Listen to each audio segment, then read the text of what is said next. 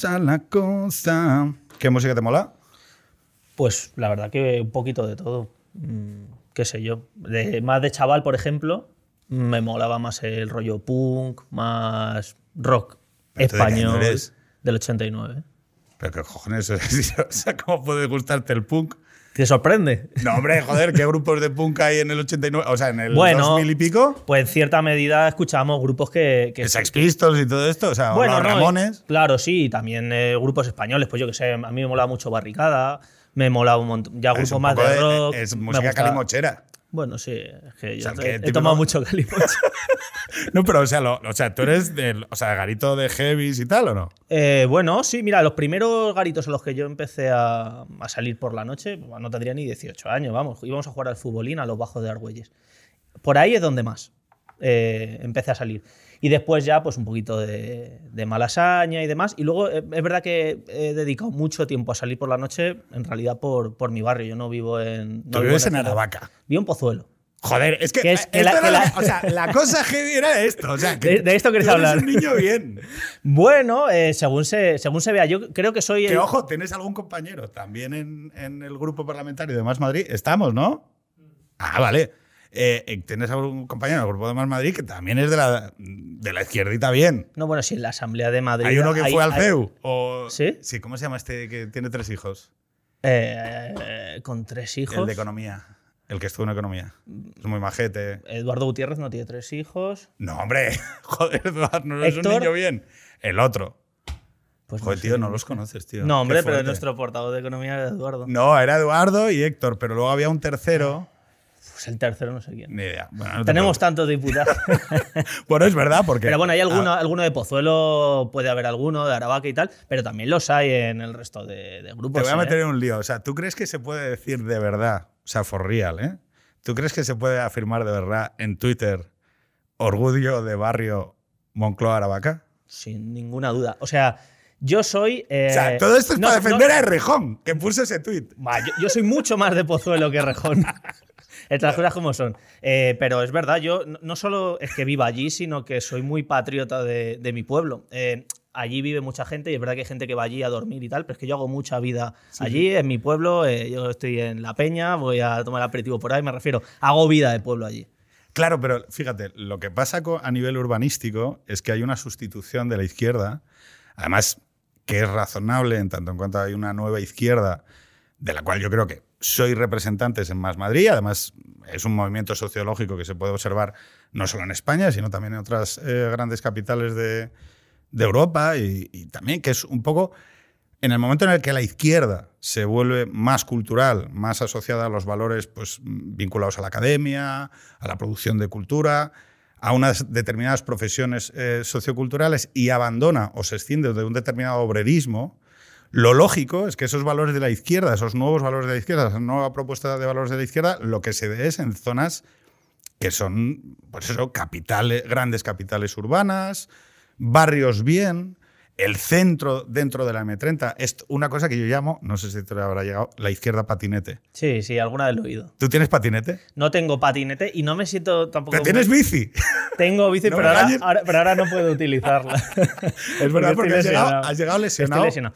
Por jugar al fútbol. Sí, pero no tengo, no tengo bici de paseo, tengo bici para, para hacer deporte. No sé si, si, si te vale la diferencia, porque yo creo que es una diferencia importante. O sea, los que no vivimos en la ciudad. en- A mí, me, a mí llevar bici de... O sea, quiero decir, a mí llevar bici de carreras me parece de flipado. Y si no tiene frenos, ¿sabes? Son de estas que dan para atrás. Eso ya es. Eso ya es discos de vinilo. eh, digo, ¿tú, ¿la tuya tiene frenos? Yo, yo tengo de flipado, pero de segunda mano. O sea, que es de flipado a, a no, media. lo hacéis mucho eso. Es, Claro. No, eh, me la he encontrado en un container, no sé qué. La he reparado con mis propias No, no, manos. no, y yo, yo pagué. Claro, la porque no sois obreros, no estáis currando en la lineal y entonces está- estáis a los hobbies. Bueno, No, entonces- dale, dale, dale, que te estoy. No, no, no, tranquilo.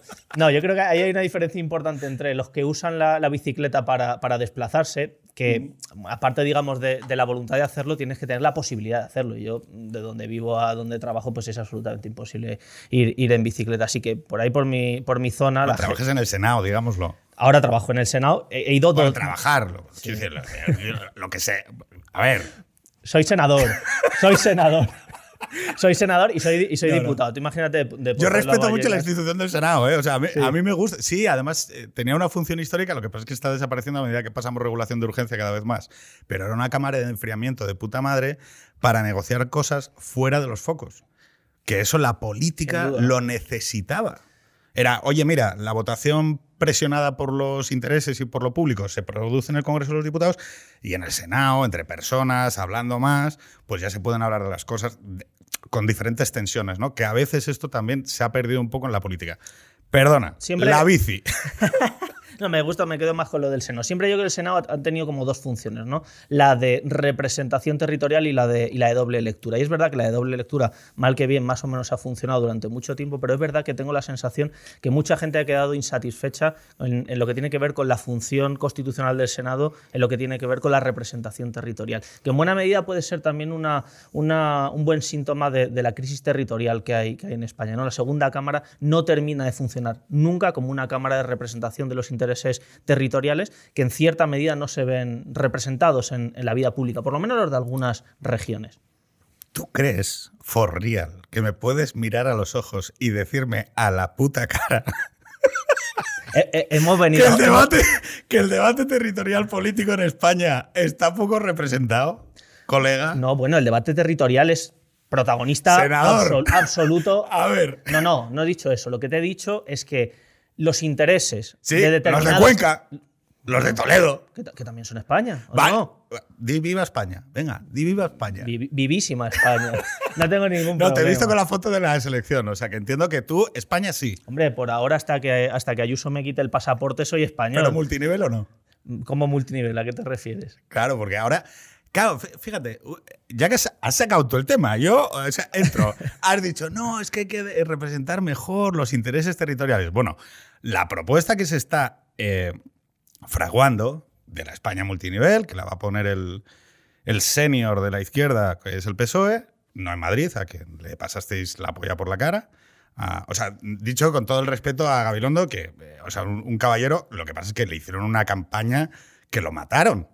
Porque es que le obligaron a salir dando gritos y, y vuestra candidata Mónica se mantuvo y los, los, los measteis. Estas cosas las digo yo para que no las tengas que decir ¿vale? Entonces, no, un saludo respetuoso a toda la gente del Partido Socialista de Madrid. Eh, entonces, claro, la movida, ¿cuál es?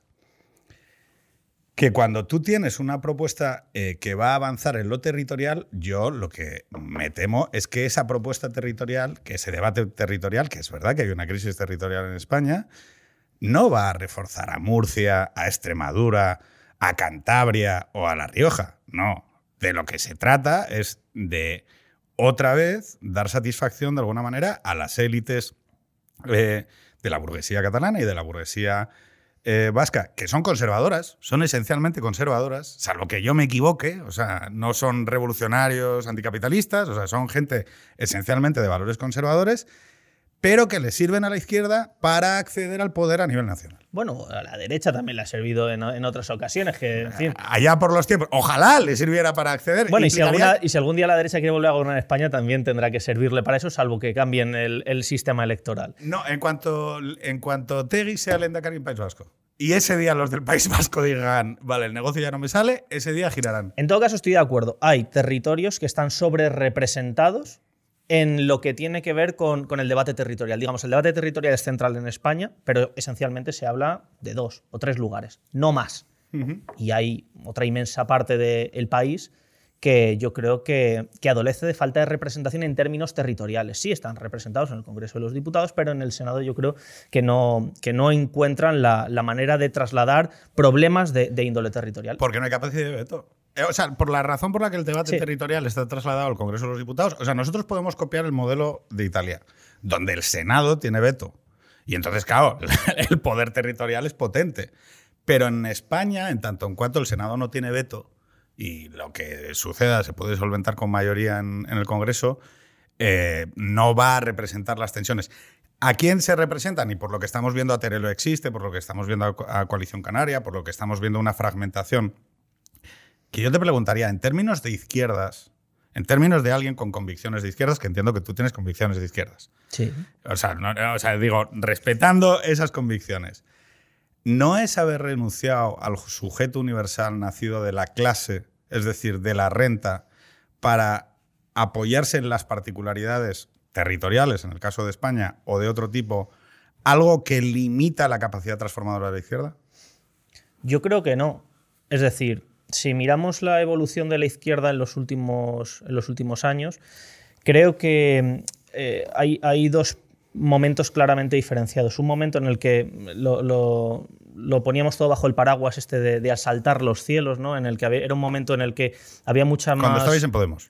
Bueno, cuando estábamos en Podemos, pero... ¿Tú estuviste en Podemos? Sí, sí, yo estuve en Podemos. Pero, pero, pero Mejor no sin creo que... Pablo Iglesias, ¿no? O sea, que es mucho más cómodo.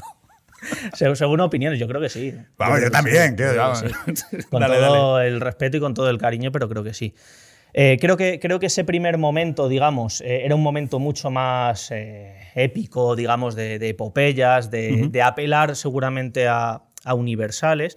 Y el momento que estamos viviendo ahora, que yo creo que conecta bastante con el, con el sentir de una buena parte de la sociedad, yo creo que tiene que ver mucho más con, recuperar el, sentido de lo que somos en términos de, pertenencia, de búsqueda eh, de, la raíz eh, territorial. Eh, nosotros, por ejemplo, en Madrid hicimos una campaña electoral, creo que interesante, en torno a, las cosas que verdaderamente importan. Y lo que verdaderamente importa en realidad no era más que, un programa de mínimos de lo que el ciudadano medio en Madrid pues, le preocupa, le duele en el estómago todos los días. Hablábamos ¿no? de, de la salud mental, hablábamos de los problemas de transporte, de la desigualdad que hay en la región, como que son cosas concretas, ¿no? Y creo que eso conecta mucho mejor en un momento como este con, el sentir de una inmensa parte de la sociedad. No ha sido suficiente, y yo ahí soy como muy autocrítico, creo que... Perdón, a ver, voy a salir... O sea, en este, en este espacio se se loa a doña Isabel eh, Ayuso, o sea, con expresiones. he, venido sabiéndolo. Yo creo que Ayuso, o sea, vosotros por, erais el único player de la izquierda que hablaba de lo material y yo ahí se lo reconocía a Mónica en, la tertulia de la SER, en donde dije, oye, mm, la única que se ha mantenido hablando sobre lo material de la vida y de una crisis que hemos tenido sanitaria y laboral y económica ha sido eh, esta chica, bueno, chica, esta mujer, eh, y le ha salido bien, porque además yo creo que la gente lo ha reconocido. Pero es que Ayuso lo mismo. Ayuso habló de las cañas, de las terrazas, de salir a vivir y demás. Y creo que eso lo que sí da a pie a entender es que la vida está por encima a día de hoy. O sea, ha, habido un proceso de repolitización que llevó a mucha gente a creer que la ideología, repolitizar el eje izquierda-derecha, iba a tener un éxito tremebundo, que es un momento el de asaltar los cielos, superar el sistema y demás, y que eso está bajando. Es decir, ese discurso está bajando. Aquí ya no va a hacer nadie la revolución capitalista, no nos vamos a. nos vamos a encontrar donde nos tenemos que. Tú, el capitalismo, ¿qué tal? capitalismo mal, lógicamente. Pero no, pero, pero, pero tenemos que seguir viviendo. ¿Cuál es la alternativa? Claro, digo, el capitalismo mal, pero, pero mañana vuelve a salir el sol, eh, la gente sigue teniendo problemas. ¿Pero tú qué eres? Lo que, ¿Tú eres comi? Soy profundamente anticapitalista. Pero ya, ya, pero más, más, en propuesta. No me, no me, pesa decirlo, pero es verdad que, que, efectivamente mañana sale el sol, sigue habiendo problemas concretos y yo creo que la izquierda tiene que dar respuesta a todas esas circunstancias. Creo que el gran error que ha tenido la, izquierda en términos globales en la Comunidad de Madrid ha sido abandonar Madrid en pos de otros objetivos políticos, que en términos de, prioridades de partido puede ser muy legítimo, pero creo que es mal entendido por, por la ciudadanía. Y, creo que el elector termina votando a para que no, para que no me sigas metiendo, es que yo he preparado mucho portavoz, entonces para que me vuelvas otra vez al discurso de Pablo Perpiñá, por cierto, ¿de dónde es el apellido? El apellido es valenciano, que, no, que, no, que no catalán. Es ¿Cuándo vinisteis? Bueno, es mi abuelo. En realidad mi abuelo ya falleció y, mis padres ya son de, son, de Madrid. sí. Vale.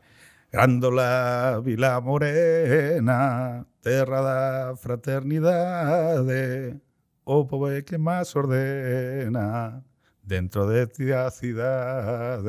¿Sabes qué es? Sí, claro. La, la revolución de los claveles. Vale, es que te he visto en Twitter que dices, decías exactamente, la revolución de los claveles en Portugal y la liberación de Italia del fascismo, vamos a hablar de la extrema derecha en Europa, forma parte de la mejor tradición democrática europea. Hoy como ayer somos más quienes defendemos la libertad, la igualdad y la justicia. Que se noten las urnas. Bueno, yo te pregunto, oye, vale, ¿ha habido fascismo de derechas autoritario en Europa? Sí. es 1974 cuando da la revolución de los claveles. Pero es que en 1989, eh, Havel, eh, después de, ser eh, hecho preso en el 84, era elegido liberándose por fin del yugo soviético. En 1989 también se liberaban eh, varias de las repúblicas, Bulgaria, es decir, Estonia, Letonia, Lituania unos años después, ¿vale? Tú ¿Por qué hay un autoritarismo bien y otro autoritarismo mal? ¿Por qué el fascismo lo identifica solo con la derecha? Pero no, digamos, me atribuyes algo que yo no. bueno, claro, porque hago trampas, porque es mi programa. Está bien, está bien. Está bien, por lo menos la, honestidad. Esto son trampas. No, pero yo, obviamente, mi, opinión está totalmente marcada por, por, mis condiciones y mi procedencia. Y, yo vengo de un país en el que la democracia la han defendido unos y no otros. Y, es así. Pues a lo, ¿Tú crees lo mejor si yo... que la gente en la derecha es fascista? No. For real. mayoritariamente no. No. Mayoritariamente no. Es más, creo, que, creo, creo también que esto es otra, otra cosa que, que, no decimos lo suficiente, pero creo que hay, hay menos fascistas hoy que hace 20 o 30 años, a pesar de que hay una sobrerepresentación en los medios de comunicación de, determinadas posiciones, pero creo que objetivamente hay menos. O sea, yo, yo, mira, yo nazco en el año 89, son 14 años después de que, de que muera de que muera Franco. Ahora te voy a preguntar, porque te veo anillo de casado. Recién casado recién casado. Bueno, luego te pregunto, dale, dale, dale. yo, yo nazco 14 años después de que, de que muera Franco. Y en el año 89, precisamente el mismo día que, que yo nazco, la extrema derecha asesina a un diputado eh, vasco en, en, Madrid. Em, cuando a veces nos llevamos a la cabeza sobre las cosas que están. Hubo más asesinatos políticos. Bueno, yo te, te, pongo, uno. había muchísimos. No, no, digo que la mayor parte fueron de ETA en esos años y luego posteriormente. Pero dale, dale, dale. Bueno, hablábamos como. ¿ETA era de izquierdas? Hablábamos de. ¿Perdón? ¿ETA era de izquierdas? Bueno, probablemente sí. Pero ser de izquierdas no te, digamos, libera de miles de contradicciones. Yo no estoy de acuerdo con toda la gente que es de izquierdas. Yo tampoco. naturalmente. con los de derechas. Claro, afortunadamente. O sea que, que es así. Eh, lo que quiero decir es que eh, venimos de, una extrema derecha que eh, comenzó la transición luchando contra la democracia parlamentaria y que tenía literalmente brazos armados y, eso, eso operaba en España. Hoy no, hoy no tenemos eso. Y yo creo que muchas veces sobredimensionamos algunos de los problemas que tenemos en el presente, que yo no, no quiero reducir a la mínima expresión, que existen, pero que seguramente no son tan grandes como los que teníamos hace algunos años. Y eso yo creo que es un éxito colectivo también de, la izquierda que luchó activamente contra aquello. A ver, yo desde la discrepancia prefiero, cuando tengo que discutir o tengo que discrepar, prefiero enfrentarme con gente, entre comillas, materialista, porque para mí me sirve mucho más entender de qué estamos hablando. Es decir, Oye, cuando me hablas de desempleo juvenil, cuando me hablas de problemas de maternidad, cuando me hablas de problemas de salud mental, podemos discutir pero hay más o menos un fondo común sobre, oye, ¿cómo se tiene que abordar esto? ¿Con hospitales privados o con hospitales públicos? Pero ya estamos hablando sobre un común, ¿vale? Que es, oye, aquí hay un dolor y hay que atenderlo y hay que atender un sufrimiento, ¿no? El problema es que cuando los términos de la izquierda, de Podemos, eran términos de superación del sistema, había que decir impugnaciones generales. Y entonces, claro, la democracia era una mierda, España era una mierda, el, Poder Judicial está corrupto, eh, todo es un, es un... Y claro, yo creo que eso se ha visto ya, eh, te saca de la centralidad de lo que le está sucediendo a la gente. O sea, ¿qué problemas tiene hoy la gente? Pues tiene la gente, oye, eh, la vivienda, que es un tema que vosotros ponéis mucho la atención porque tenéis a mucho alquilado malasañero y es normal, desempleo juvenil, el tema de la maternidad, por cierto, vuelvo al tema de. ¿Te has casado? Me he casado, me he casado. ¿Y, qué tal? ¿Bien? ¿Por lo civil o por lo criminal? Por lo civil. Por lo civil. Te iba a preguntar si, si crees en Dios. No, pero. Pero has sido scout. bueno, sí, él dice que los scouts siempre somos scouts, incluso hasta, hasta, cuando estamos fuera. Pero de, los scouts fachitas o de los scouts eh, progres? Yo vengo de, ¿Sabes algo de los scouts o te puedo, da igual lo que Tú dale, dale, tú di lo que te dé la gana. Haz trampas. Esta es mi fricada igual. Eh, bueno, no, es que te he visto ahí, de San Jorge tal. sí, sí, sí, sí, me gusta mucho. Eh, bueno, en los scouts, digamos, hay, hay, diferentes corrientes. Yo formo parte de una corriente bastante independiente de los poderes públicos. Y, laica o, o, a confesional según, según los grupos. Vale, o sea, sois de los que solo lleváis el pañuelo. Bueno, también camisa. Ah, entonces ahí ya. Insignia es el que se la gana. Yo tenía muchas. Tú, eras, o sea, eres montañero y todo este rollo. Sí, sí, sí. Cuando estoy en condiciones físicas.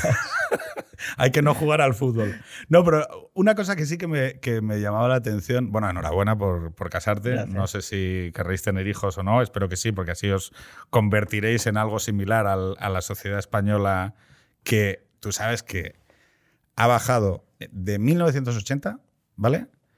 Al año actual eh, nace la mitad de niños, ¿vale? Entonces, ¿por qué crees que si desde 2017 llevamos inmersos en una ola de revitalización del discurso feminista, ¿no? Yo creo que son las movilizaciones del 8M de 2017, ¿no? Hay determinados asuntos que yo creo que han quedado, si no apartados, específicamente ignorados.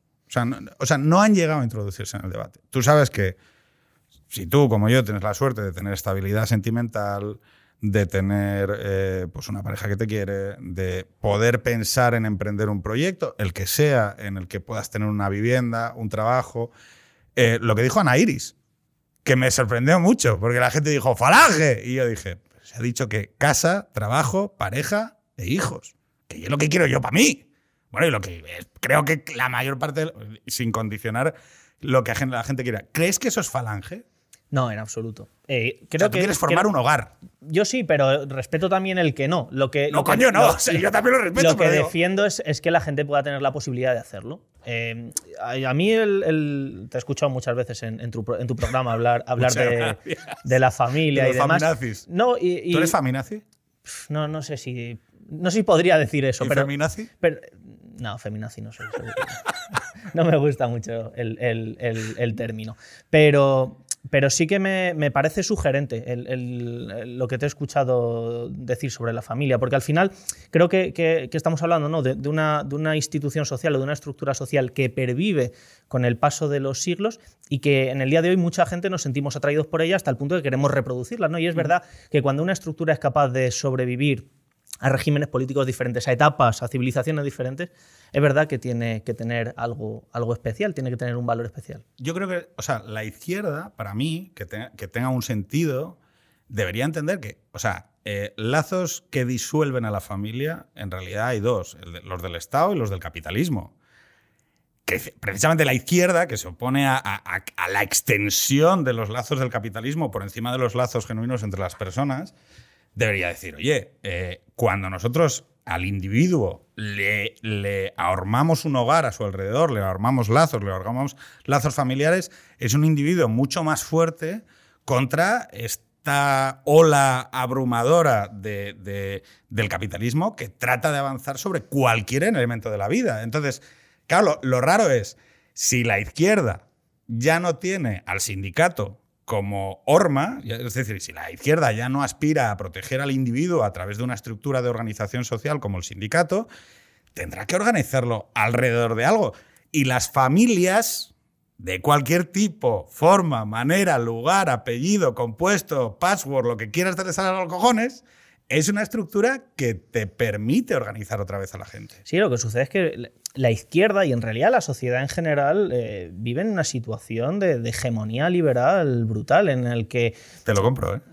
sé que lo compras. Tampoco lo- te lo digo para que me des la razón, pero creo que, Muchas que, gracias. que ahí está, que ahí está el problema esencial. Eh, en la izquierda, en mi opinión, hay algo menos. Creo que hay algunas izquierdas que, que lo hemos sabido sortear un poquito mejor, pero indudablemente es una de las grandes contradicciones, porque en cierta medida estamos reproduciendo unas formas de vida, eh, pues, pues la de, eh, de puertas para afuera no me importa nada, me importa solamente lo que sucede de puertas para dentro de mi casa, el que le- lo que le pasa al de al lado me importa poco, eh, proyectos como por ejemplo poder formar una familia no está dentro de, de- de mi programa de prioridades. Da la sensación que preocuparse por la natalidad es una preocupación netamente de derechas, cuando es evidente que es uno de los grandes problemas que tiene este país. En fin, claro, nosotros también tenemos que repensar, repensar en, esta, en este sentido. Yo- Es que antes te quería preguntar por el tema de la extrema derecha, ¿vale? O sea, yo voy a volver a plantearlo porque creo que lo, Tú hemos pasado, lo hemos pasado por encima, que es el tema de, eh, para mí, una de las bases sociales hoy de eso que llamamos extrema derecha, que para mí es una revitalización del, pensamiento conservador, en donde precisamente, hablando de esto, de los lazos del capitalismo, esta gran hegemonía liberal, que tanto por izquierda como por derecha se ha comprado y que entonces ah, tío, eh, refórmate, modúlate, coge una mochila y sal a repartir comida. Oye, eh, colega, espera. Eh, palma un inmigrante venezolano porque lo atropella un, un, autobús en Madrid. Mm, aquí hay algo que hablar sobre la ruptura de relaciones y dependencia entre empleado y empleador. Vamos a seguir desintermediando a través de plataformas tecnológicas cualquier proceso productivo, porque eso modifica sustantivamente el factor trabajo. Quiere decir que el factor trabajo, donde había un dueño de una empresa que tenía unos trabajadores que estaban organizados y que reclamaban colectivamente sus mejoras salariales, en el momento en el que tu jefe es un eh, algoritmo al cual ya solo te juzga de manera limpia por tu productividad, claro, es, justo, es limpio. Es que a, a, ese algoritmo no le importa que estés peor, que estés mejor, que tengas un problema en casa, no, es tu productividad. Claro, ¿quién está dando respuesta a la contra de muchas de, de estas cuestiones? Pues eso que llamamos extrema derecha en muchos sitios de Europa y aquí está empezando a pasar de Espeñaperros para abajo, Murcia, Extremadura, Castilla-La Mancha, Andalucía donde Vox, que, está, que yo creo que tiene una oportunidad a efectos de cambiar la sociología de voto del sur de España, acabar con ese préstamo del voto agrario que le, que le dio durante 40 años al PSOE, y donde existe la posibilidad, donde yo no creo que Más Madrid o sus derivaciones, que son partidos yo creo más urbanitas, en valores, digo, eh, en valores, pero porque son en vida, o sea, porque al final son las vidas lo que te, lo que te También porque somos, porque somos un partido circunscrito a la Comunidad de Madrid, que es una región eminentemente urbana, digamos que el, peso del mundo rural en la Comunidad de Madrid es pequeño en términos poblacionales. Pero también porque, pero o sea, ¿tú no crees que la política es la moral? Y, y enlazándolo con lo de la extrema derecha. Krastev lo que dice es, ojo, hay un retorno a los valores fuertes de la moral en política. Y eso implica que por el lado de la derecha, que estaba súper silenciado el pensamiento conservador, de repente el pensamiento conservador se eleva y pide paso y dice, oiga, yo represento algo. Y represento algo contra el Estado, pero también contra el capitalismo. A ver, es que la, una buena parte de la izquierda o el pensamiento dominante dentro de la izquierda durante varias décadas pensó que mm, eh, estructuras como el Estado-Nación, por ejemplo, eh, habían quedado atrás definitivamente. Em, también creo que la derecha. Bueno, hubo un chaval que se llamaba Íñigo Rejón que intentó hacer populismo patriótico, o sea, popular, ¿vale? Y descubrió que aquí no estamos en Argentina. Bueno, eso también, pero, pero digamos que si en algo no se equivocó Íñigo, precisamente es en la defensa del marco del Estado-Nación como, como espacio primordial para, para, la política. Hay quienes pensaban que, que España como, como, entorno político había dejado de existir y que ahora éramos una región de Europa. Eh, y es, yo creo que el paso del tiempo ha demostrado que quienes tenían esas posiciones o quienes las teníamos, estábamos equivocados y que hay, hay una vuelta, no sé, lo, lo, llamas como valores fuertes. Eh, yo, yo estoy, de acuerdo, estoy de acuerdo con eso. Hay determinados elementos que parecía que habían pasado y que, sin embargo, han venido. Creo que la discusión principal en estos momentos tiene, tiene que ver fundamentalmente con la idea de, seguridad que, y, la extrema derecha lo ha entendido bien. La extrema derecha creo que da una, una solución autoritaria a esta preocupación, que creo es una preocupación honesta por parte de una buena parte de la población. Y la Joder, me alegra escuchar esto, porque, claro, es que tienes que abordar lo que la gente te dice. No, claro, es que... Sí, o sea, o somos pluralistas o no lo somos. O sea, yo, niego, niego, niego la mayor cuando, cuando desde la izquierda o desde alguna parte de la izquierda se dice eh, es que el votante está equivocado, está enajenado. yo estuve en UPyD, sí que te cuento cómo acaba esa peli. claro. hemos hecho un partido para Dinamarca. Vale, bien, perfecto, preséntate en Dinamarca. No, no, pero vamos, o sea, lo que dices es totalmente cierto. y lo que hace falta, y nosotros estamos humildemente intentándolo, es una izquierda que ponga el foco sobre la seguridad, que entienda cuáles son los elementos de incertidumbre que hay en la vida de las personas y que intente arrojarles un poco de luz. Em, a lo mejor no tenemos un plan para acabar con el capitalismo, como me decías al principio. No tampoco. Em, Pero mejorarlo. Algunos pueden pensar que no hace falta, otros nos, nos Con aumentar el número de familias es suficiente. Pero fíjate, te voy a dar un tip porque Tony Blair fue el primer tío al que yo le leí desde la órbita, de, evidentemente, de una izquierda que para ti seguramente se te quede incompleta, pero donde él planteaba y decía, oiga, eh, él coge la cartera de interior en el gobierno en la sombra, eh, cuando iba a suceder a Gordon Brown, era el que se iba a presentar. Y Tony se presenta, o sea, se coge la cartera de interior eh, del gobierno en la sombra y lo que hace es un plan muy ambicioso de seguridad. ¿Por qué? Y él dice, tiene un razonamiento que para mí me lo he quedado para siempre. Es, miren, eh, la gente de los barrios bien se puede permitir el lujo de no pensar en estas cosas. ¿Por qué? Porque no conviven con la diversidad, los servicios funcionan, no tienen problemas de criminalidad, no tienen... Ahora, para la gente que vive en barrios vulnerables, que son precisamente los más afectados por el desorden, este es un tema crítico. Porque dice, oiga, claro, era el momento en el que estaban los coletazos finales de la heroína, de la cocaína en el Reino Unido. Y era donde se había producido también el post, la post-minería de Thatcher y había zonas que estaban hechas una puta mierda. Entonces, para mí, o sea, nunca he entendido muy bien por qué para ser, o sea, mi padre, o sea, mi madre me dejó una nota a vez una, a mano que te la digo es, hijo mío, porque ella veía que yo tenía la casa muy desordenada y no recogía los platos y me dejaba notas, ¿no? En, en papel. Y me acuerdo de una frase que se me quedó, hijo mío, en esta casa somos de izquierdas, pero no hippies. Entonces, yo creo en una izquierda que sea de izquierdas, pero no hace falta ser hippies. Pero ordenada y aseada. Callo, una izquierda de orden, hostia. Bueno, en cierta medida, claro, quizá esto ahora, ahora resulta revolucionario, pero, pero es verdad que la izquierda siempre ha propuesto un orden nuevo, un orden diferente, ¿no? Pero un orden en todo caso. Bueno, mira, o sea, mientras sea voluntario, oye, em, te voy a preguntar eh, una pequeña ronda rápida. ¿Vegano? No. ¿Quinoa? Mm, a veces. ¿Yoga? No. ¿Patinete? No. ¿Bicicleta? Mm, sí, pero de deporte. ¿Animales de compañía? Tengo un perro adoptado. ¿Los animales son iguales a las personas? No. Bien, bien. Pero tú, sabes esto de. O sea, que ahí tienes compañeros que entrarían en debate contigo. Sí, eh, somos mucho más plurales de lo que la gente cree. Pero no, yo creo que no. Lo que no significa que, en fin, bueno, no, me voy a enrollar en esto, pero es evidente que los animales también tienen derechos, aunque no sean personas. Oye, a ver, un tema. Mm, indultos, ¿vale? Toquemos un tema complicado eh, y te pregunto sinceramente, o sea, ¿tú crees que los indultos son una buena idea? ¿Hablas de la institución en general o de o de estos indultos. A ver, tío, o sea, ¿cómo se llama? Sinécdoque o metonimia, no me acuerdo cuál es la figura, pero vamos, el vaso de agua por el vaso. O sea, quiero decir, indultos por los de Cataluña. Por lo de Cataluña. Bueno, creo que sí, que creo que de las posibilidades que había sobre la mesa eh, es la mejor y yo, si fuera el presidente del gobierno, también lo habría, también lo habría hecho. Pero una pregunta, ¿no es darle más potencia a los ricos, a los que ya son ricos en, en España? ¿Pero por qué? ¿Por qué dices eso? Porque Cataluña eh, tiene unas instituciones de autogobierno que son absolutamente ejemplares en el sentido constitucional del término, que han permitido un nivel de desarrollo y autonomía a las regiones de España perfectamente homologable a cualquier país federal del mundo. Hay muy poco más allá de esta estructura constitucional. Es decir, hay un momento en el que llega el momento en el que tienes que decir, bueno, oiga, eh, la Constitución acordó un sistema de reparto flexible precisamente para permitir esto. Pero tan flexible, tan flexible es que hay un momento que se puede romper.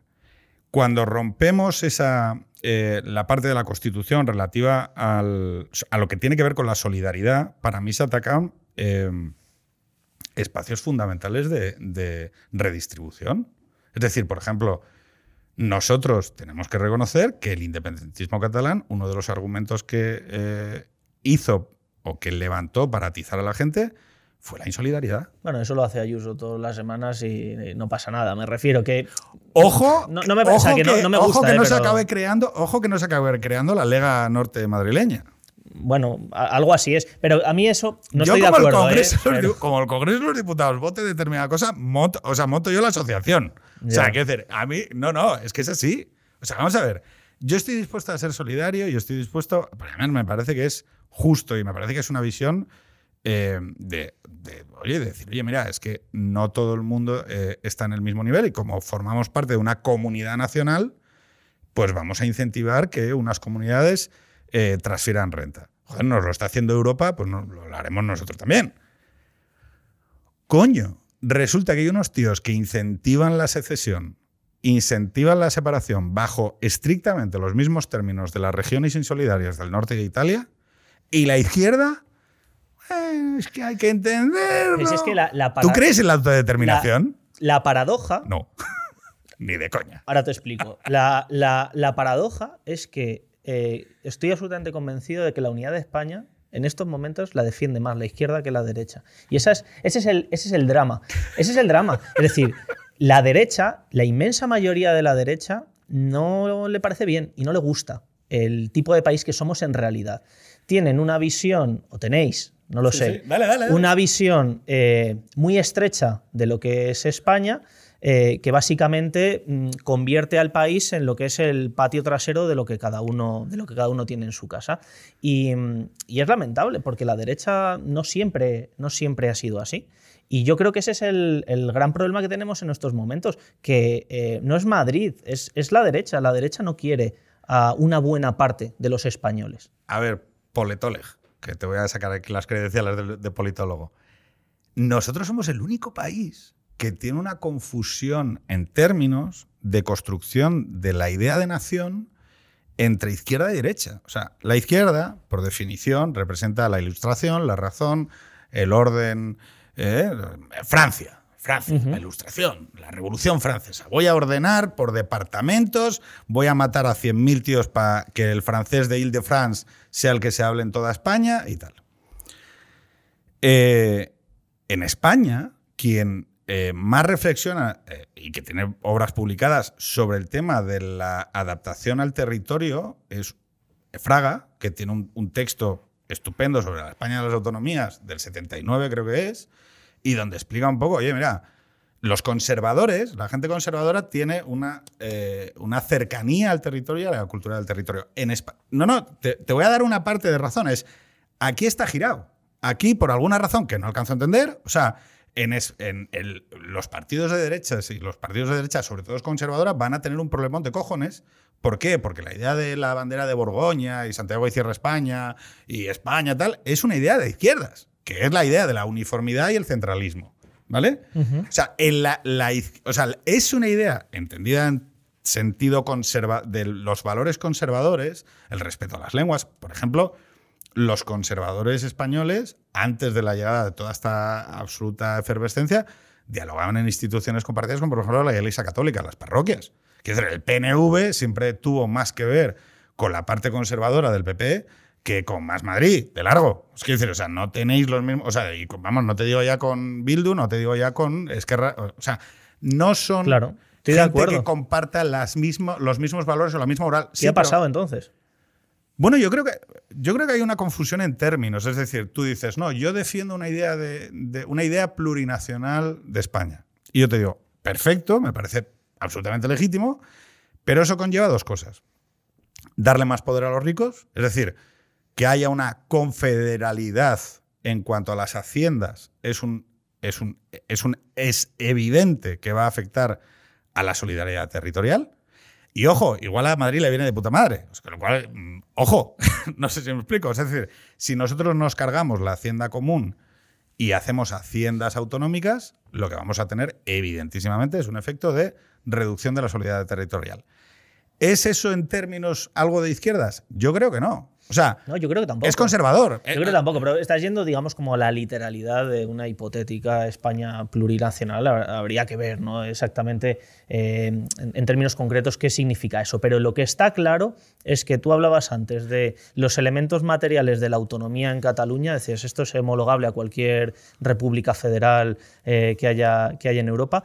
Pero por algún motivo, la percepción de una parte inmensa de la ciudadanía eh, no es esa. Hay un divorcio muy grande entre las instituciones del Estado y algunos partidos políticos importantes para la estabilidad del país y una parte muy grande de la sociedad española, particularmente en algunos territorios habrá que evaluar, habrá que sacar conclusiones. Yo estoy dispuesto a que concluyamos todos que, lo del proceso ha una aberración, que se han equivocado, que han utilizado las instituciones por encima del mandato democrático que tenían, que han cometido delitos. Estoy dispuesto a todo eso, no tengo ningún inconveniente. Pero ¿y quién va a sacar las conclusiones y las responsabilidades en, otros sentidos? A mí me gustaría también escucharlas. Es que yo, no, yo vuelvo un poco a lo de... A mí, por ejemplo, me uno de los problemas que tengo en el debate público español, que es un debate donde la izquierda tiene mucho peso, la izquierda cultural, la izquierda de, prescripción de valores, es que lo hippie muchas veces nos come. Es decir, en el sentido de, decías antes, es la izquierda quien defiende la idea de España. No, la idea de España lo defendieron unos UGRs que se fueron allí a pegar palos hasta que la gente volviera para casa. No, no, pero ojo, es que yo, por ejemplo, me fascina que la fuerza, o sea, el Estado, cuando vosotros habláis del Estado, fíjate, es una cosa curiosa. El Estado, que no es lo mismo que la nación, ¿Vale? El Estado es, diferente de la nación. Eso lo digo yo, no lo dice la derecha. ¿eh? Digo, porque para el PP eh, España es la Constitución, la Policía y el Tribunal Supremo. Y para de contar. yo, ahí, yo voy a hablar de los términos globales. ¿eh? O sea, para mí, uno de los problemas que tiene es que es muy difícil defender la redistribución dentro de una comunidad de bienes nacional sin la nación. Si, pagar, si, si ser español es solo pagar impuestos, pues entonces que me los bajen lo más posible y si no me voy a Andorra. Quiero decir, y los pago allí. Ya está, y, ya está. Y soy andorrano y ya está. Claro, la nación, la nación, que es la comunidad prepolítica que no se vota, si se vota no es, o sea, quiero decir, se decide una vez, es lo prepolítico de la, de la comunidad. Entonces, el problema que hay es que nosotros qué hemos descubierto? Que a lo largo de los años, para una parte de dentro de la comunidad nacional, que, yo, que son las élites esencialmente las élites de Cataluña y País Vasco, pero a las que se va sumando gente, que ahora empezará Baleares o quien sea, no sé si me explico. Pero esencialmente para buscar acomodo a los intereses de esas élites, ¿vale? Lo que se decide esencialmente son dos cosas. Uno, que la distribución de poder en España va necesariamente a pasar por ellos, a través de un sistema de representación en el Congreso de los Diputados que los convierte en minorías, en kingmakers eh, por la vía de facto que eso se podría cambiar, o sea, podría ser de, Y, tendríamos otro modelo de país. y seguramente tendríamos otros, otros problemas. Pero, o sea, no, digo, no, hay, perfección en ningún sitio. Pero, ojo, es que la Constitución se, se, se monta para dar satisfacción a esta peña. Entonces, y se ha montado un sistema para dar satisfacción a España. Que salgamos de esta movida diciendo, no, no, hay que darles más satisfacción, es lo que digo. Oye, espera, igual no sea, decir, hay un momento en el que hay un momento en el que Extremadura o Murcia o Castilla-La Mancha puede decir, oye, stop, yo esto ya no lo compro, porque no me vale. Sí, pero si, aquí la, cuestión es, em, digamos, para defender una idea nacional y también una forma de Estado posible, eh, tú no puedes basarte exclusivamente en argumentos del pasado, hace falta que ofrezcas algún horizonte de futuro, que yo creo que es ahí donde pincha la derecha. Es decir, yo creo que Abascal tiene un plan para España, que es un horizonte autoritario para el país y sostener eh, la convivencia en base a esos postulados. No son los míos y creo que no son las de la inmensa mayoría del país. Pero creo que el resto de la derecha no tiene un, horizonte para, España. No lo tiene. Eh, y, no lo tienen eh, en primer lugar porque el Partido Popular, que es un partido, digamos, de gobierno sobre el que hemos depositado la estabilidad del país durante muchísimo tiempo, es un partido que está más próximo de la extinción en Cataluña que cualquier otra. Y eso es una anomalía. Es decir. Bueno, a ver, yo yo por partes, el, eh, quien sustituye al Partido Popular y a Ciudadanos, que te, reconozco la diferencia de no comentar lo de Ciudadanos tampoco, eh, es que Vox ha crecido, ¿vale? Entonces, yo creo que hay gente dentro de esa... O sea, tú dices, un futuro para España. Bueno, yo primero es, oye, la secesión se consigue por las armas y de manera violenta. Yo creo que esto quizá no se lo explicamos lo suficiente a la gente. O sea, quiero decir, hay que decírselo a la gente. Mira, no, la secesión no se consigue haciendo cumbayas, ni haciendo excursiones al monte, ni tocando la pandereta. No, mira, la secesión es una cosa muy gorda que implica sangre, violencia, e implica que vas a tener que generar una serie de costes, que es lo que los propios secesionistas y los propios independentistas dijeron, bueno, no, es que no creímos que al final España... No, no, España va a ir hasta el final con muchas cosas. Hay un, hay un horizonte, España, o sea, decir, la idea esta de que tú dices, oye, es que yo tengo gente dentro de mi cancha que quiere tantísimo a España como lo pueda querer el Bildu, el, tío de Bildu más violento que haya. ¿eh? Que es que, o sea, yo creo que hay un, hay un, hay un déficit explicativo en la conversación pública en España, que es que no se entiende que la Constitución fue un punto de llegada por ambos lados. Es decir, Que oye, que yo tengo extremistas también, ¿eh? En mi cancha. Y que se pueden poner muy burros. De la misma manera que se pueden poner muy burros mm, quien sea por el otro lado. Sí, pero, pero el, el- el- digamos, como el imperio de la ley no puede ser el único aglutinante de la nación. Cuando eso sucede. Te lo compro. Fin. Te lo compro. No, no, te lo compro, te lo compro. Yo creo que, o sea, yo creo que la idea de una renacionalización de España es necesaria. Es decir, estamos ya en un, en un nivel paupérrimo de, de, de presencia nacional. Creo que viene por los jóvenes y me, igual me equivoco, ¿eh? pero yo creo que Vox está eh, dentro del sector más joven afianzando ese, ese espacio de gente que está contestando un poco, también por distintas cuestiones, no solo por la nacional, también por el tema del feminismo, también por el tema que ellos admiten como que, oye, me están dando la turra, ¿no? Es decir, eh, claro, ¿qué sucede con el horizonte para España que tú decías? Pues mira, por ejemplo, lo que representó para la gente a la izquierda de la izquierda, la posibilidad de un gobierno de coalición donde estuviera gente del Partido Comunista, donde estuviera gente, o en el futuro si lo hay de Más Madrid, hay mucha gente en España dentro del espectro de la derecha que dice, oye, yo, Buxadé, delegado de gobierno para, Pa- para País Vasco, mandando las furgonas cada vez que haya un homenaje a Tarras,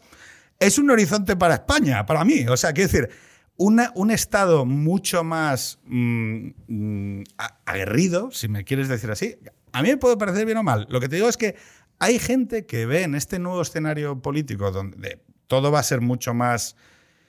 Yo creo que la gente va a aprender a echar de menos lo de antes. es decir, Pues es posible. Es porque, posible. porque la gente por fin se va a dar cuenta de que, oye, no, que es que eh, claro que hay nacionalistas españoles. Igual está, igual cuando le decíais a- me decías a mí que yo era un facha, no te queda campo para correr hasta que conozcas a los fachas. O sea, que- y los vas a conocer, quiero decir, porque los hay. Entonces, yo creo que ha habido una pequeña asimetría en el espacio público donde la izquierda de la izquierda siempre ha sido muy capaz de representar sus valores a la izquierda del centro izquierda, dígase así, y todos nos hemos acostumbrado a ellos. Pero por el lado de la derecha, este era un espacio que estaba ese gran contenedor del PP y que ahora ya se ve. Oye, no, tío, que yo también tengo mi gente, o sea, tengo gente que. gente dura.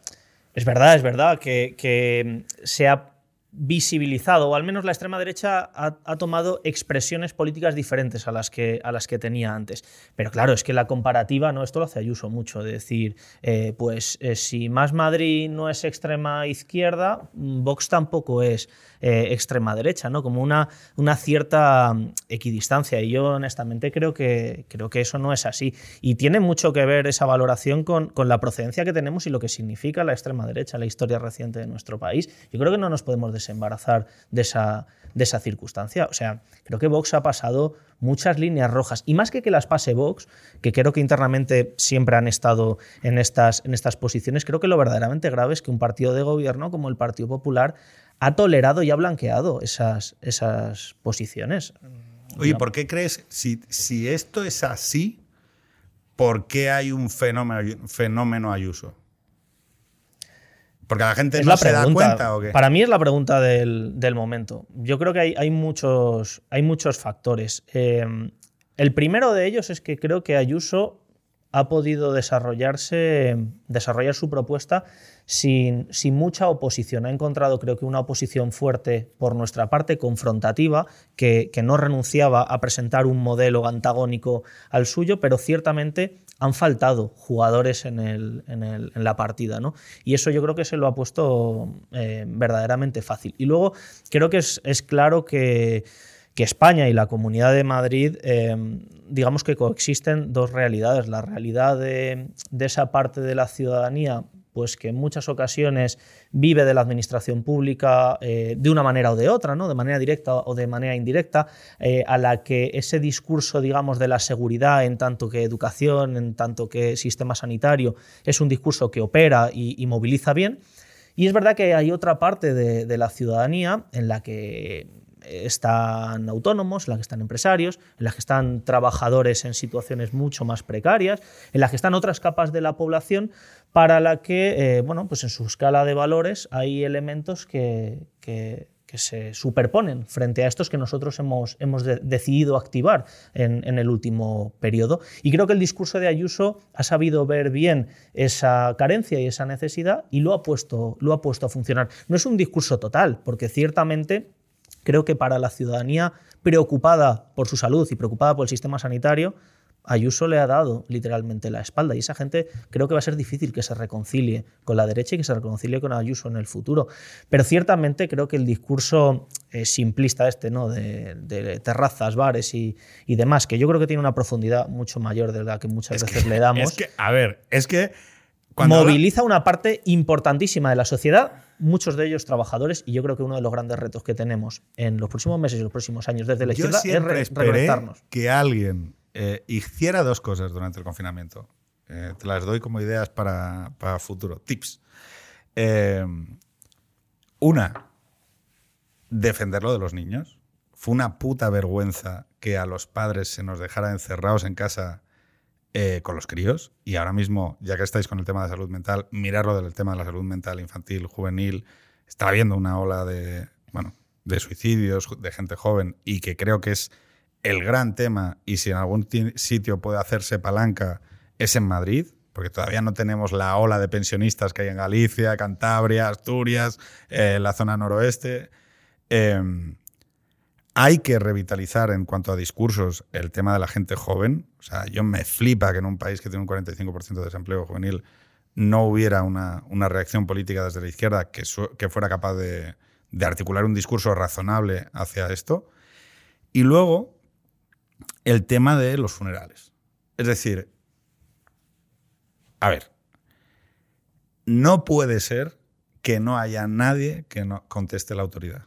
O sea, yo quiero decir, o sea, aquí mm, em, lo que me extraña es que por principio, por convicción, por construcción del argumento, la izquierda muchas veces eh, elaboró Foucault, el estructuralismo, la idea de eh, colegio, hospital, eh, psiquiátrico, cárcel. O sea, la, idea de la despersonalización del individuo hemos tenido un problema grave en España con el tema de los estados de, o sea, los estados de excepción proclamados con absoluta ligereza y luego con, con, cuestiones que le han puesto demasiadas herramientas en la mano de la administración. Es decir, yo lo, tío, tengo 41 años, a mí que un policía a la una de la mañana, oiga, ¿usted dónde va? Pero ¿usted quién cojones es para preguntármelo? Oiga, que, o sea, ahí hubo un absoluto exceso y yo me parecía que había un déficit por parte de los partidos de valentía a la hora de decir, oye, tío, no puede ser. Eh, es posible, pero yo, por poner también un poco en, contrapunto, em, yo tengo la sensación de que muchas veces somos extraordinariamente críticos con, quienes ejercen el poder, que está igual feo que lo diga yo. Como Ayuso. Como, Ayuso, como Sánchez. Como, Sánchez, sí. particularmente en, en, una situación eh, extraordinaria en la que no tenemos precedentes. Es decir, aquí íbamos todos eh, de nuevas y honestamente lo digo, si yo fuera el presidente del gobierno, eh, Dios no lo quiera, pues a lo mejor también habría, habría promovido un, estado, digamos, de, alarma, de excepción como, como, como, el que él ha hecho. Y incluso lo habría promovido a lo mejor eh, en contra del criterio jurídico de algunas de las personas que, que, me, que me, rodean. Porque eh, también es cierto, digamos, que la situación. Para mí, pero es que el debate, fíjate, yo te hablaba de los funerales, porque para mí. Mira, es un, ese sí que es un problema de la derecha gordo. En la sustitución de cualquier debate sobre verdad, justicia, bien, mal, el discernimiento de la decisión moral del derecho positivo.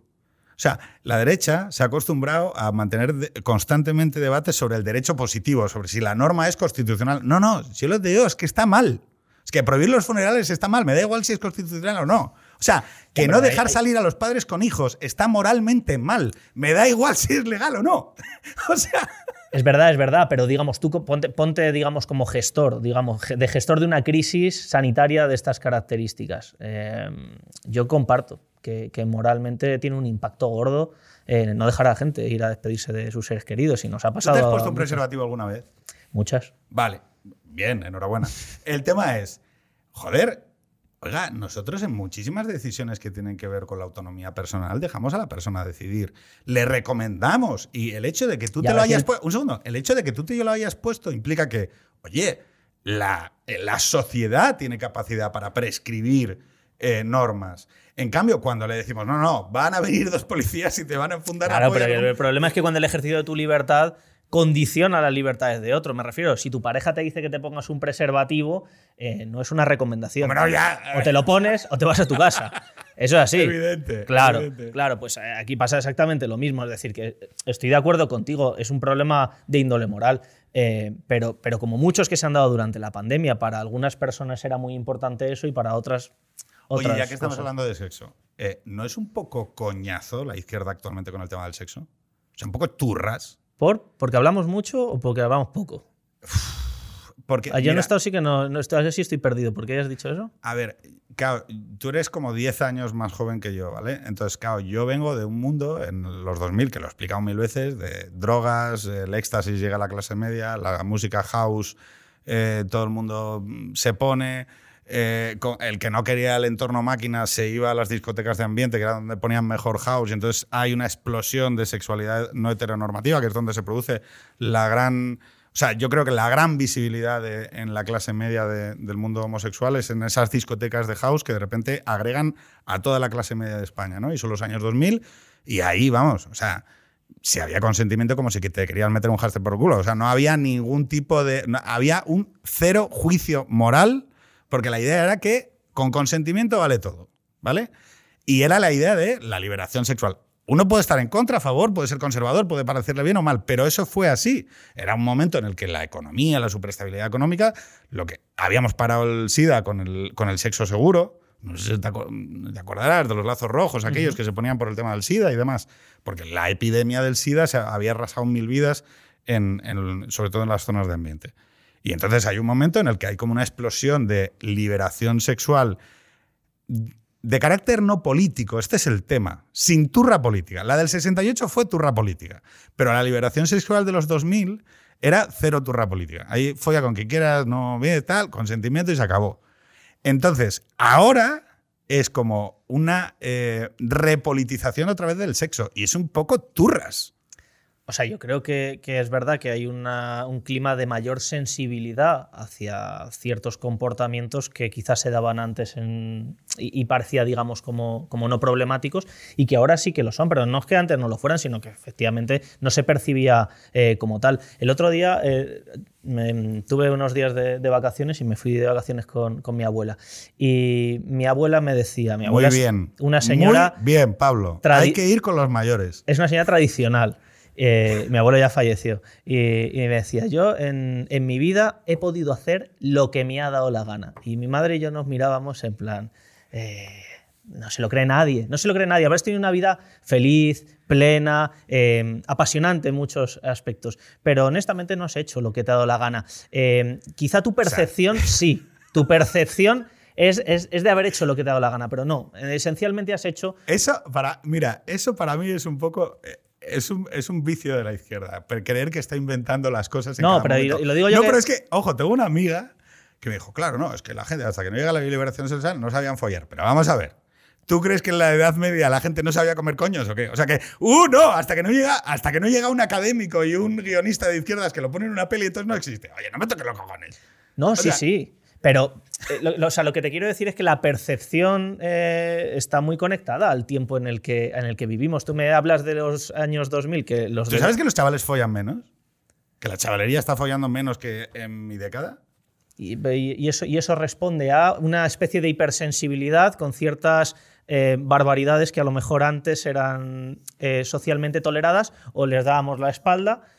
Es decir, ¿crees que porque nos hemos puesto tiquismiquis? Es que yo la verdad que Mira, te- no lo veo digo- mucho. ¿eh? Te digo que creo que la sindicalización de las relaciones sentimentales, que es donde yo creo que al escoger la izquierda como sujeto de transformación social a la mujer, ¿vale? Eh, pues le pasa lo que a todo el mundo cuando alguien instrumentaliza muchas de sus causas para, para producir impactos sociales, ¿vale? Dices como lo he elegido a la izquierda. Tengo la sensación de que son las mujeres las que nos han elegido a los demás como su. O sea, que, que- que ellas han, han decidido dar el, el paso adelante. Son, son el movimiento que más ha avanzado en contra de las posiciones reaccionarias, pero no porque la izquierda lo haya señalado. Creo que la- la- el movimiento feminista ha superado los márgenes de la izquierda siete veces, vamos. No creo, porque yo creo, o sea, fíjate, te voy a citar tres cosas. Seguro que tú has sido un, has sido un 8M, fijo. No, he ido mucho al, al orgullo, que me mola, y he, he ido al orgullo chiqui, o sea, con mis hijos. Pero al 8M no. Y Bueno, pero mucha gente que está en Ciudadanos o que estaba en Ciudadanos ha ido al 8M. Sí, y les tiraron pis. y les empujaron. Pero digo, no quiero meterme en ese debate, que es un debate particularista. No, yo sobre lo que te quería decir es, tenemos a la mujer, ¿no? Que es un sujeto de vulnerabilidad, yo lo tengo clarísimo. Es decir, y la vulnerabilidad de la mujer con su incorporación al mercado laboral nace precisamente de su condición de maternidad.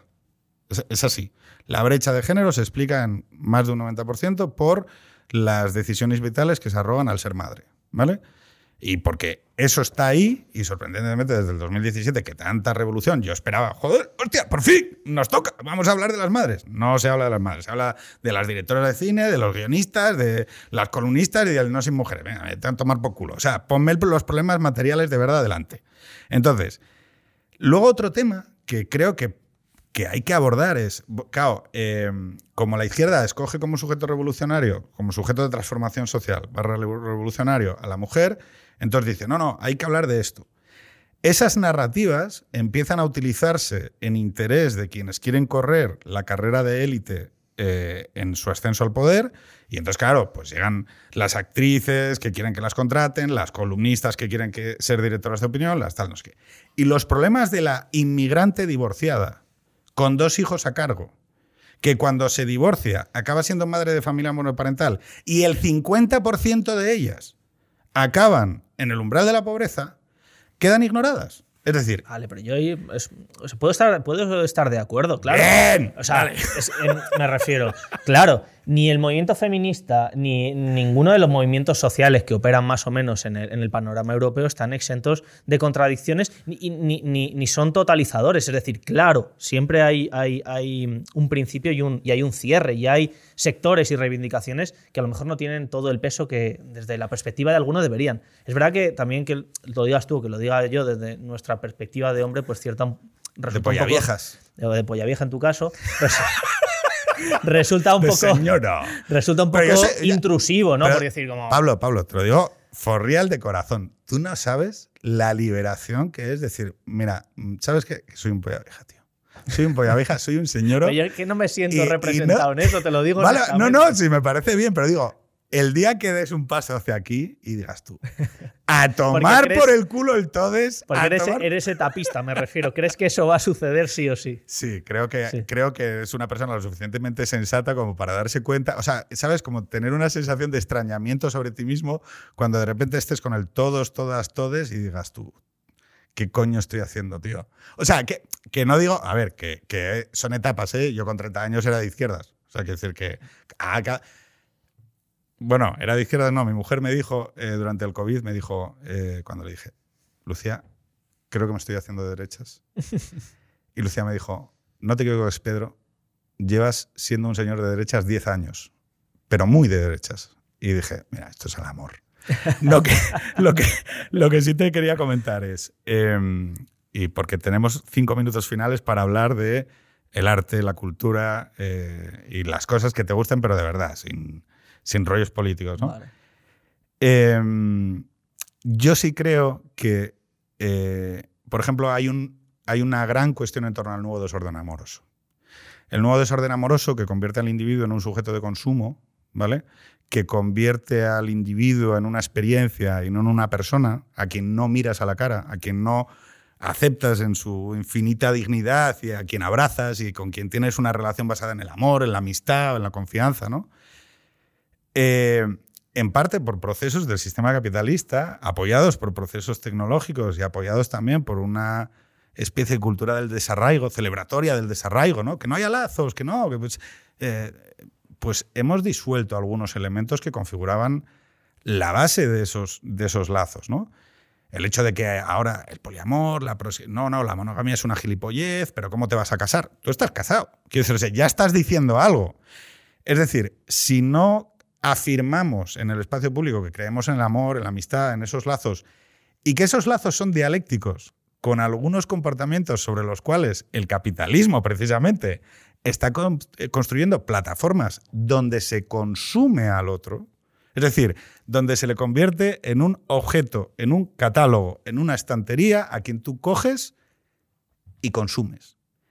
Ese, para mí, es un gran tema. Y sin embargo, estamos dedicándole la matraca a si los, si los pollaviejas y los señores, cuántas lavadoras ponemos, Eh, si, o sea, no sé si me explico. Desde una óptica de sindicalización, en donde la mujer tiene que tratar al marido como si fuese el patrón. No, a ver, vamos a sacar el Estel. ¿Cuánto, cuánto haces tú? ¿Cuánto yo?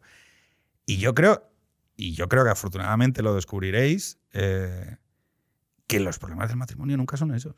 Los problemas graves, los de verdad, en aquellos en los que tu pareja te tiene que perdonar, nunca son esos.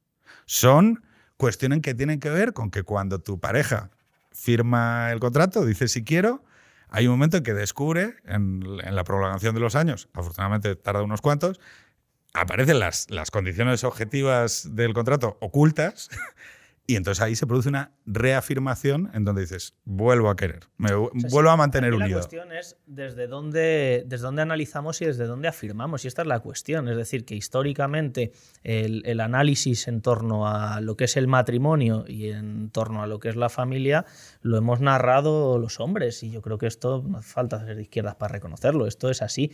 Y es verdad que ahora coexisten otras narrativas sobre lo que es una, una familia. Yo creo que ahí lo, lo que yo le incorporaría, digamos, a tu, a tu discurso es, es la libertad y la heterogeneidad. Yo creo que hay ciertos discursos conservadores que tienen clara la defensa de la familia, incluso algunos, la defensa de la familia por encima de, de las estructuras del capital, pero concilian mal con una idea heterogénea de lo que es la familia y que quizás hay diferentes tipos de familias, no todas consideradas por igual por, por algunas personas. Y yo eso es quizá el matiz que, que le haría, pero yo personalmente mm, hay muchas de las cosas que, que has dicho con las que sí que, sí que estoy de acuerdo.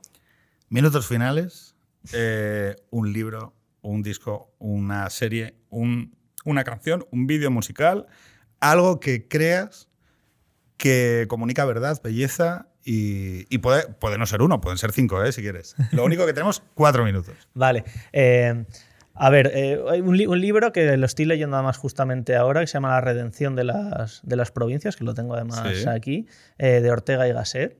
Eh, es un gran libro en el que son, son diferentes artículos escritos durante la dictadura de, de Primo de Rivera y habla de la gran reforma esperada para España y habla de dos elementos que tiene esa reforma. Por un lado, la reforma del Estado, que no es la reforma de la nación, es la reforma del Estado, del aparato burocrático, de la distribución de los poderes. Y por otra parte, la reforma de los españoles, que es la que tiene que ver con la moral, que es en la que en realidad Ortega está más, más interesado.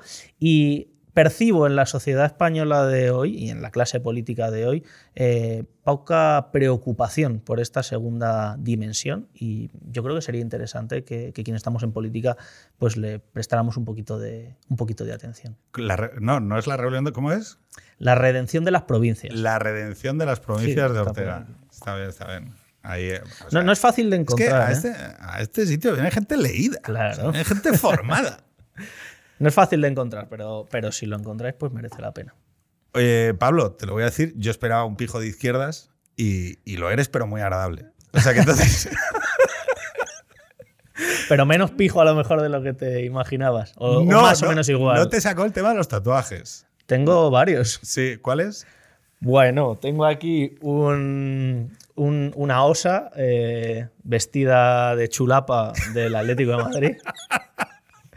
tengo aquí eh, a, a los, eh, al podium de México del 68 de las Olimpiadas del Black Power. Pero bueno, tío, o sea, eres un icono pop. Y eh, tengo en la, en la pierna una flor de lis, Sí. que es el símbolo de, de los scouts. Bueno, sí, señor, sí, señor. Bueno, sí, eso es. Oye, solo una última pregunta que yo para mí es un, es un dilema que, que me parece interesante y que además yo creo que acompaña a muchos hombres, ¿vale? En, en su, sobre todo en su trayecto vital, ¿no? ¿O calvo o gordo? ¿Qué, ¿Qué voy a ser? No, no, ¿qué, qué preferirías? Calvo. Bonita la manera de decirme, o sea, bien, bien, bien, bien. Creo que ¡Qué preferiría, ataque gratuito! preferiría calvo porque honestamente me gusta mucho el deporte y, y- y siendo muy gordo a lo mejor es más complicado. Pero de verdad que con todo el cariño todo el y el respeto. respeto. Oye, ¿por qué no hay calvofobia? ¿No la hay? ¿Hay gordofobia? Si les preguntábamos a los calvos, seguro que alguno diría que hay calvofobia. ¿Pero por qué, no, por qué no se asigna un valor peyorativo a la calvofobia? Bueno, pero O sea, yo creo que es que está ciertamente de moda, ¿no? Lo de tener eh, el pelo, o sea, los que son calvos se rapan el pelo, se dejan así barba. Cachas. O sea, te- se pone claro. a lo Bruce Willis, te pondrías a hacer abdominales. No, yo siempre creo que. un- Gafas deportivas, tal cual. Oye, Pablo, pues un placer. Eh, la verdad es que yo voy a recomendar la canción con la que te canté antes de una manera. Yo pensé que te ibas a poner a cantar conmigo, ¿vale? Porque habla de un momento político, que sabes que es la revolución de los claveles. ¿A ti quién te la puso? Pues la verdad que no tengo ni idea. En mi casa no me la pusieron. Seguramente la buscara en internet. Es algo más como generacional para mí así. Pues yo fíjate que en mi casa sí que se ponía. Se ponía el 25 de abril, creo que es. Es el diccionario. Se ponía eh, y sonaba, ¿no? Y siempre me ha gustado mucho que una de las cosas que más envidio de la izquierda y que más echo de menos es la capacidad que tiene para narrar, para hacer poesía, para crear cultura, para hacer canciones, para hacer himnos. El manifiesto comunista es uno de los, o sea, de unos relatos épicos más, más emocionantes que hay, ¿no? Animemos a la gente a construir relatos épicos desde la izquierda o desde la derecha, pero que por lo menos que canten. Señores, un placer. Hasta la semana que viene.